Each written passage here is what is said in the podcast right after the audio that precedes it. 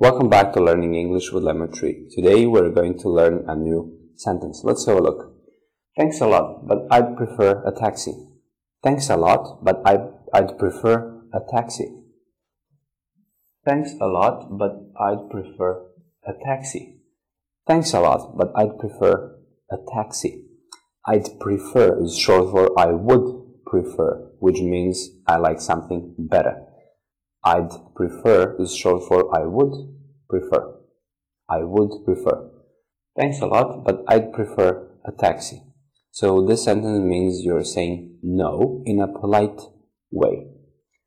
Thanks a lot, but I'd prefer a taxi. Thanks a lot, but I'd prefer a taxi. So this is another way of saying no in a polite way. Thank you for watching. See you in the next video.